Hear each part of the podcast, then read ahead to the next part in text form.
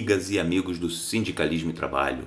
Sejam muito bem-vindos a mais um podcast. No episódio de hoje, nós vamos responder a seguinte questão: A proteção contra a dispensa de dirigentes sindicais limita-se àqueles trabalhadores com garantia de emprego? Vejam bem, de acordo com a súmula 369 do TST, o artigo 522 da CLT foi recepcionado pela Constituição de 1988. De acordo com a súmula, fica limitada a estabilidade a que alude o artigo 543, parágrafo 3 da CLT, a sete dirigentes sindicais e igual número de suplentes. De acordo com o artigo 522 da CLT, a administração do sindicato será exercida por uma diretoria, constituída no máximo de sete e no mínimo três membros, e de um conselho fiscal composto de três membros, eleitos por uma Assembleia Geral. Já o artigo 543, parágrafo 3 da CLT, veda a dispensa do empregado sindicalizado ou associado a partir do momento do registro da candidatura a cargo de direção ou representação da entidade sindical ou de associação profissional, até um ano após o final de seu mandato, caso seja eleito inclusive como suplente.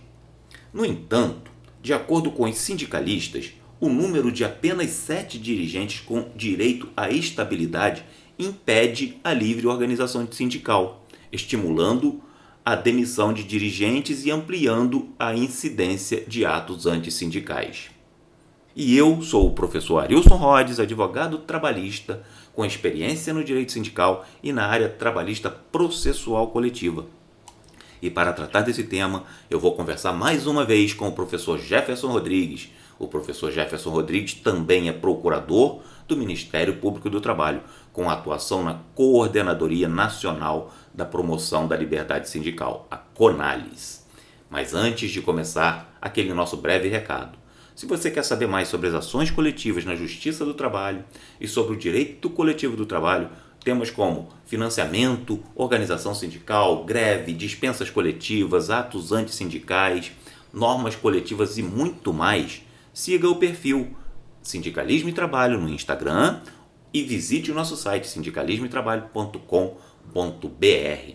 Lá você encontrará informações que te ajudarão no seu dia a dia, com acesso a discussões de temas que vão te tornar um profissional ou uma profissional ainda mais qualificado e nós descomplicamos o coletivo para sua maior qualificação. E você sabe, maior qualificação é a garantia do seu sucesso. Professor Jefferson, a proteção contra a dispensa de dirigentes sindicais limita-se àqueles trabalhadores com garantia de emprego? Olá, professor Arilson. Olá, amigas e amigos do podcast Sindicalismo e Trabalho. Essa é uma boa questão, professor Arilson e ela diz respeito a uma experiência de atuação pela qual eu passei na coordenação da CONALES, que é a Coordenadoria Nacional de Promoção da Liberdade Sindical do Ministério Público do Trabalho. Professor, entenda bem essa questão, entenda bem, amigas e amigos do podcast Sindicalismo e Trabalho. O artigo 522 da CLT ele diz lá que a administração do sindicato será exercida por uma diretoria com no máximo sete membros. Pessoal, eu não vou discutir essa questão aqui, pois não é o escopo deste podcast. Mas já registro que, na minha ótica, essa limitação viola a própria liberdade sindical. Os fundamentos podemos analisar em outra oportunidade, mas, enfim, feito esse registro, vou fechar aqui o parênteses. Pois bem, mas o TST, Tribunal Superior do Trabalho, entende que não é bem assim. Na súmula 369, o TST diz que, que o artigo 522 da CLT foi recepcionado pela Constituição Federal de 88. Mas não é só isso. O TST vai além. Diz ainda que a estabilidade do dirigente sindical, que está lá no artigo 543, para terceiro da CLT, ela se limita a sete dirigentes sindicais e igual número de suplentes. Então, pessoal, é, nessa lógica, seriam no máximo sete dirigentes sindicais. Mas não é só isso, não é só o TST. Se não bastasse, e vai lá ao Supremo Tribunal Federal, na DPF número 276, e diz que o TST está correto, que a decisão está correta. Eu vou abrir aqui outro parêntese para levar uma reflexão para você. Pensa comigo. Freud, na psicanálise, tem tem uma seguinte questão que é bem conhecida e que nos faz refletir, pois ela é muito interessante. A pergunta que Freud faz é o seguinte: qual a sua responsabilidade na desordem que você se queixa? Eu vou repetir. Qual a sua responsabilidade na desordem que você se queixa? Por que eu estou dizendo isso? Presta atenção. Muitos criticam o número excessivo, ou que dizem excessivo, de sindicatos no Brasil. Inclusive, alguns ministros do próprio Tribunal Superior do Trabalho e do Supremo Tribunal Federal. E essa crítica se dá como se a culpa fosse dos sindicatos e não do sistema sindical que foi imposto à organização dos trabalhadores enquanto movimento social. Mas vejam só, por que eu estou trazendo essa reflexão de Freud aqui para você? É justamente para te mostrar o quanto a jurisprudência também é responsável pelo número de sindicatos que tanto ela reclama.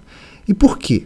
Entenda o seguinte: se eu tenho um sindicato X com sete dirigentes sindicais, todos com estabilidade, e também tem lá o sindicato Y com sete dirigentes sindicais igualmente com estabilidade.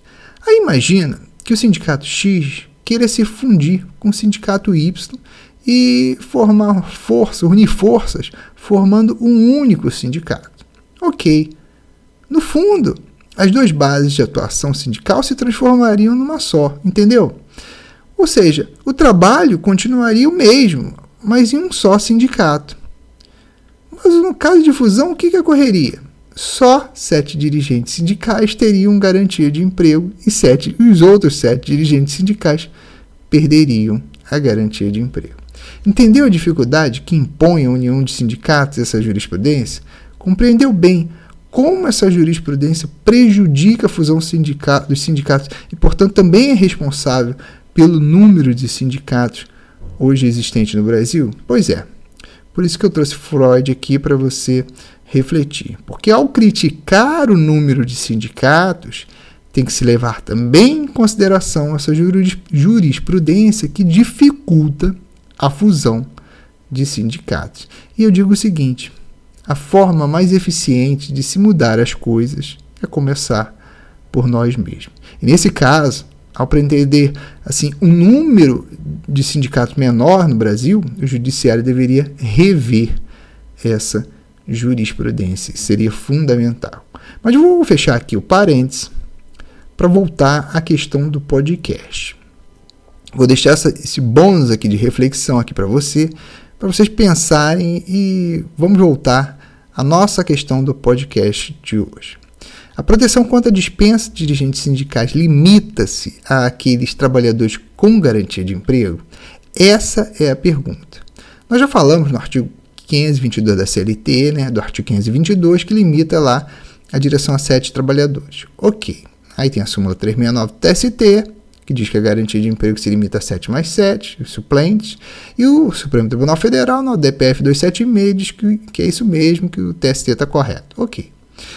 Mas ainda nesse cenário, eu quero dizer o seguinte: preste atenção. Vai lá, Assembleia Sindical, categoria enorme, e elege 10 dirigentes sindicais. Na lógica dessa jurisprudência, três estariam fora da estabilidade, correto? Ok. Mas mesmo assim, preste atenção nisso. A ausência de garantia de emprego pelo dirigente sindical não exclui, restringe, limita ou impede a tutela desse mesmo dirigente sindical pela prática de ato antissindical. É como diz o ditado: uma coisa é, outra, é uma coisa, outra coisa é outra coisa. Uma coisa é a garantia de emprego do dirigente sindical, Outra coisa é a prática de ato antissindical sobre o trabalhador que participa da vida sindical, participe ele de forma interna do sindicato ou externa ao sindicato. Em outras palavras, a garantia de emprego não é um pressuposto para o Estado brasileiro ter a obrigação, o dever de tutelar a liberdade sindical protegendo os trabalhadores contra as práticas discriminatórias, contra as práticas desleais. É claro que o dirigente sindical com garantia de emprego terá a estabilidade que é um instrumento de proteção maior contra o ato antissindical. Mas isso não quer dizer que o trabalhador, seja ele dirigente sindical ou não, não possa ser tutelado. Por exemplo, por ser discriminado por participar da vida sindical, por ser despedido por participar da vida sindical. Isso dentro ou fora da administração do sindicato, entendido? Então, por exemplo, se aquele trabalhador foi dispensado por atuar na vida sindical, ou seja, ele for discriminado por isso, ele deve ser tutelado, independente de ele ser protegido pela garantia de emprego. E com qual instrumental, nesse caso, eu posso operar, professor Jefferson? Com instrumental contra a discriminação nas relações de trabalho. Que discriminação? Discriminação por participar da vida sindical. Ou como diz a OIT, práticas discriminatórias sindicais. Entendido? Aí você pode se valer lá do artigo 5 caput, combinado com o artigo 7 30, 32 da Constituição de 88, de normas internacionais, a exemplo da Convenção 111 da OIT, do artigo 1510b da CLT e de uma lei lá muito importante e às vezes esquecida, que é a lei número 9029 de 95, que inclusive prevê a reintegração do trabalhador discriminado, a chamada Lei Geral contra a Discriminação nas Relações de Trabalho. Entendido? E para fechar, eu queria dizer aqui que nos países de língua espanhola, essa proteção mais ampla aos dirigentes sindicais se chama foro sindical. Foro sindical. Foro sindical é a concepção, essa concepção de foro sindical, essa ideia de que cabe proteção a todo e qualquer trabalhador, seja ele sindica sindicalizado ou não, ou que simplesmente desenvolva determinada ação sindical, gremial ou coletiva, não somente contra a sua dispensa, mas contra todo ato que prejudique a sua livre atuação sindical. E por quê? Porque isso concretiza a própria liberdade sindical. Entendido? Devolvo a palavra a você, professor Arilson.